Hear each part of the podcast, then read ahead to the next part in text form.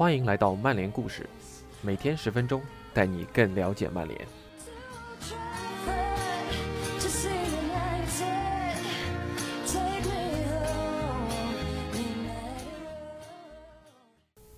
拉斐尔认为，莫耶斯失败的原因在于没有在老特拉福德展现真实的自己。他说：“大卫是个十分真诚的人，我觉得作为一名教练，可能他从未按照自己喜欢的方式执教曼联。曼联的球员跟他的风格不搭，他想掌控球队，执行自己的思路会非常困难。作为主帅，你当然应该听取很多人的意见，但如果所有人给的意见都和你自己的想法相反，你就会想太多。”反而丧失自我。我也遇到了一样的问题，我不再是我了。一旦出现了这个问题，就很难搞定了。现在回想，当时身为英超卫冕冠军的曼联球员们，是否过于抗拒新任主帅了呢？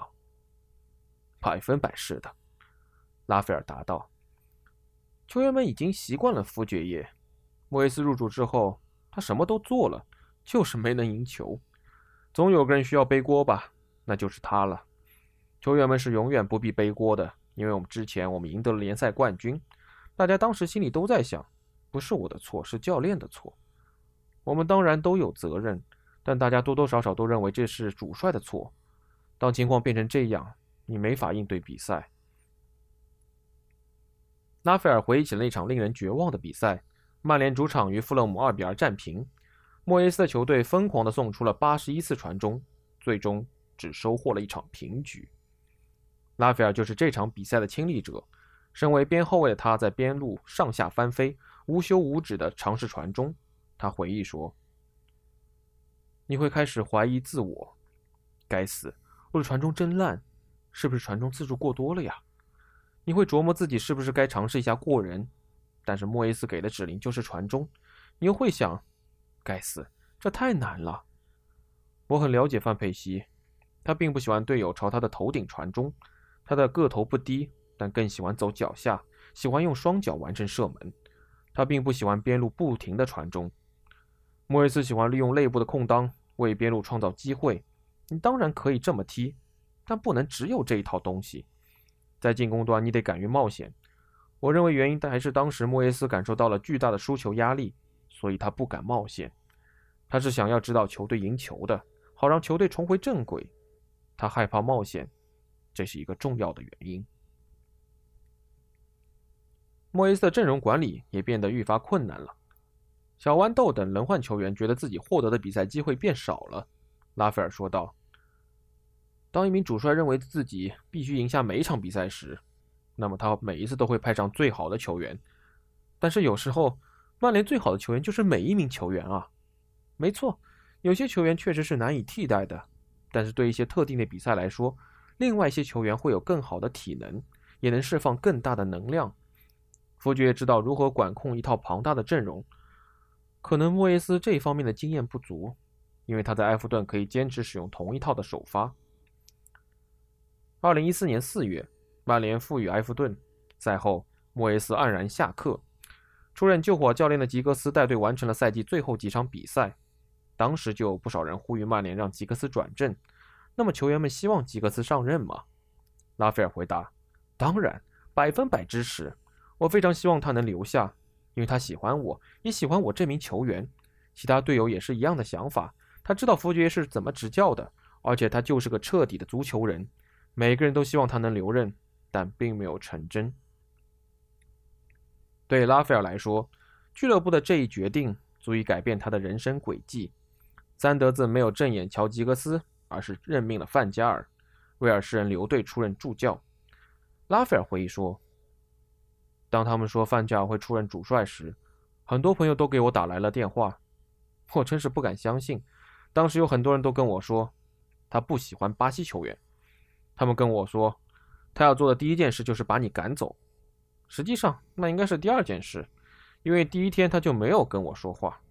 到了第二天，他说：“你可以离队了。”但我还没训练呢，他就这么说了，我简直不敢相信自己的耳朵。吉格斯尝试为我说话，我也和他有过沟通。我实在不能理解这一决定，因为我都还没有机会在训练中向他展示我的能力。他仅仅是来到俱乐部后就对我说：“你可以离队了。”他没有解释原因，只是说：“本赛季你不会获得机会，我也没打算用你。如果你想离队，可以转会。”我回答说：“OK。”我仍然想为自己的位置而战，所以多留了一年，实在是太难了。他是我合作过的最糟糕的人之一。所以范加尔真的尝试过把拉斐尔逐出季前训练的阵容吗？可能他试过吧。但是想达到这个目的可不容易，因为我和球队赢得了冠军，赢得了队友的尊重，他不可能就这么粗暴地把我逐出训练名单。拉斐尔仅在范加尔手下获得了七次首发机会，而且十月份过后他就再未进入英超联赛的首发名单了。范加尔放弃了数名弗爵寄予厚望的青年才俊，荷兰人上任后，埃文斯、加努扎伊、威尔贝克、扎哈。小豌豆等人的曼联生涯都急转直下。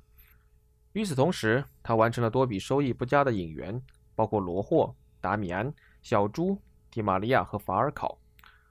范加尔对待拉斐尔的粗暴手段，仿佛拿砂纸擦脸一般。在曼联效力过八年之后，受到如此对待，有何感受呢？唉，这就是足球世界吧。拉斐尔叹了口气。我确实很难过。但是在足球世界中，你不愿意发生的事儿就是会发生。弗吉约从不会在第二天训练的时候就跟某位球员说可以走人了，他会看清楚球员到底行不行，他会给你机会展示自己的能力。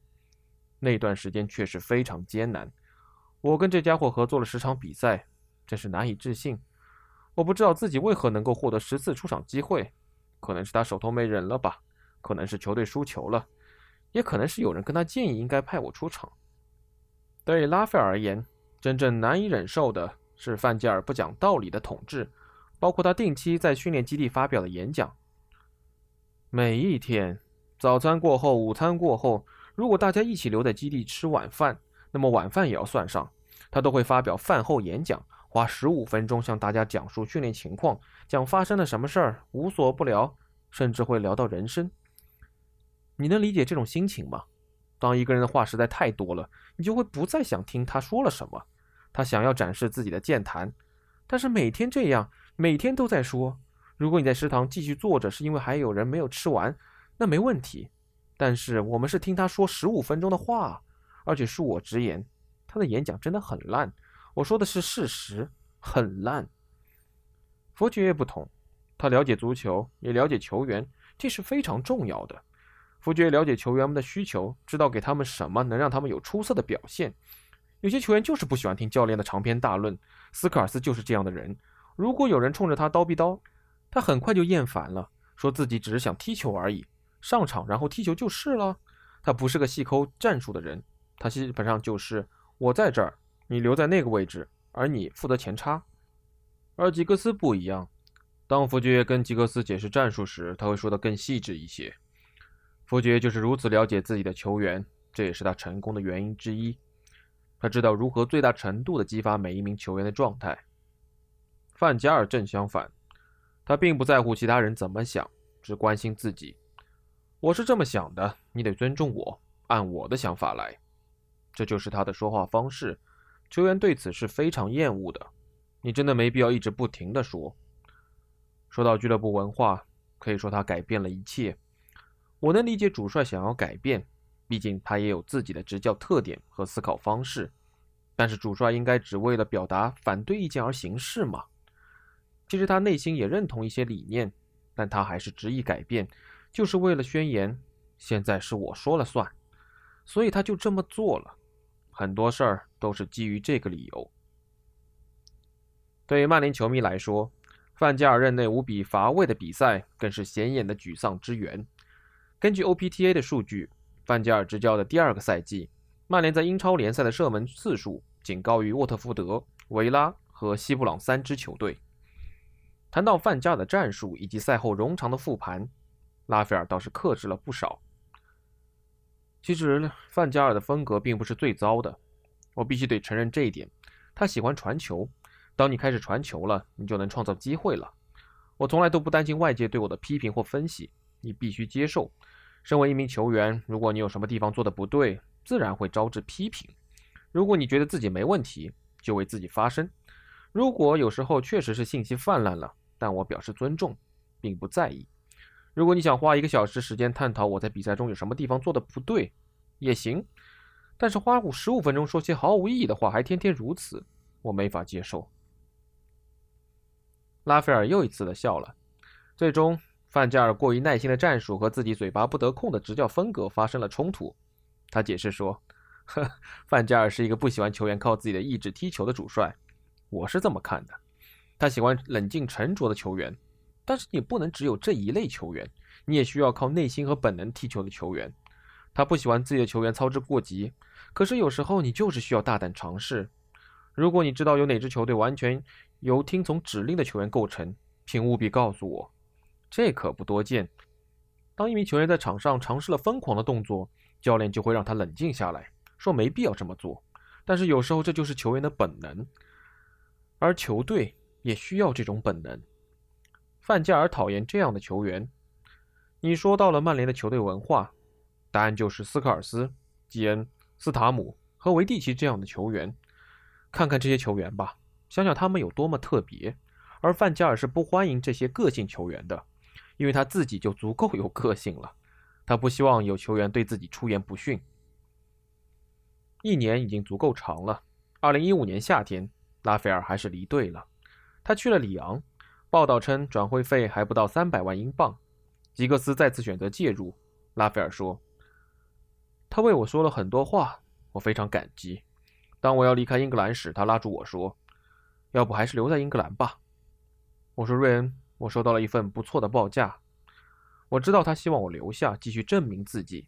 他非常信任我。那么吉格斯呢？他对范加尔在曼联掀起的革命满意吗？当然，他确实从范加尔那儿学到了不少执教的知识。拉斐尔说：“你可以向任何人学习。”他停顿了一下，开始傻笑。即便是最糟糕的人，你一样也可以向他学习。可以学习如何避免成为最糟糕的人。和前队友拉夫拉一样，拉斐尔至今仍对曼联抱有深厚的感情。就在去年，加里内维尔还说过：“我离开的时候还以为拉斐尔会是与曼联绝配的边后卫，他作风顽强，极具侵略性，处理球也不错。结果他被出售了。也许这个决定是对的吧，我不确定。如今。”拉斐尔可以以一个更加客观的视角看待自己与曼联的关系。他表示，未来也许有机会以教练或球探的身份重返俱乐部。他感谢曼联球迷在社交媒体上对自己的关爱，同时也呼吁大家对索尔斯克亚给予更多的耐心。随着曼联即将迎来转会窗的最后一周，社交媒体上对后续新援的呼声也越来越高。我们都还记得，到了弗爵爷执教后期，曼联经常会在转会市场上有所保留。拉斐尔解释说：“身处弗爵爷掌舵的这架赢球机器，所有球员都会实现提升。”他插话说：“不过当时确实容易一些，因为我们一直都在赢球。这就是我想说的。如果你想想之前在曼联表现出色的那些球员，如果把他们放到如今这支曼联队中，比如布朗、奥谢、弗莱彻等，还有其他的很多球员，都是可以载入史册的好球员。如果放到现在，那么所有人都会批评。”为什么这个家伙能为曼联效力？伙计们，他们成为球队一员自然是有原因的。多给些信任，多给些耐心。我并不是说曼联的一切都没问题，还有不少问题，有些做法也不对，但没到一切都烂透了的地步。在这支球队中，你能看到格林伍德、拉什福德、费南德斯和万比萨卡，还有弗雷德。弗雷德并不是个水货。他是个好球员，有时候甚至得不到出场机会。你们说还想要更多的中场球员？算了吧，弗雷德有时候都没法出场。你们觉得他不行吗？他并不是个不值得信任的球员。现在我们需要一名左后卫，那就签个人好了。特莱斯挺不错的，我认识他。但是现在推特简直没法看，账号背后的人们都跟电脑一样，只会说这俱乐部没法要了，或者烂球员。烂教练，有时候你真的不能上推特查看一名球员好是不好，负面消息过多，放轻松，多给他们一点信任就行了。以上就是今天的分享，感谢您的收听，我们明天再见。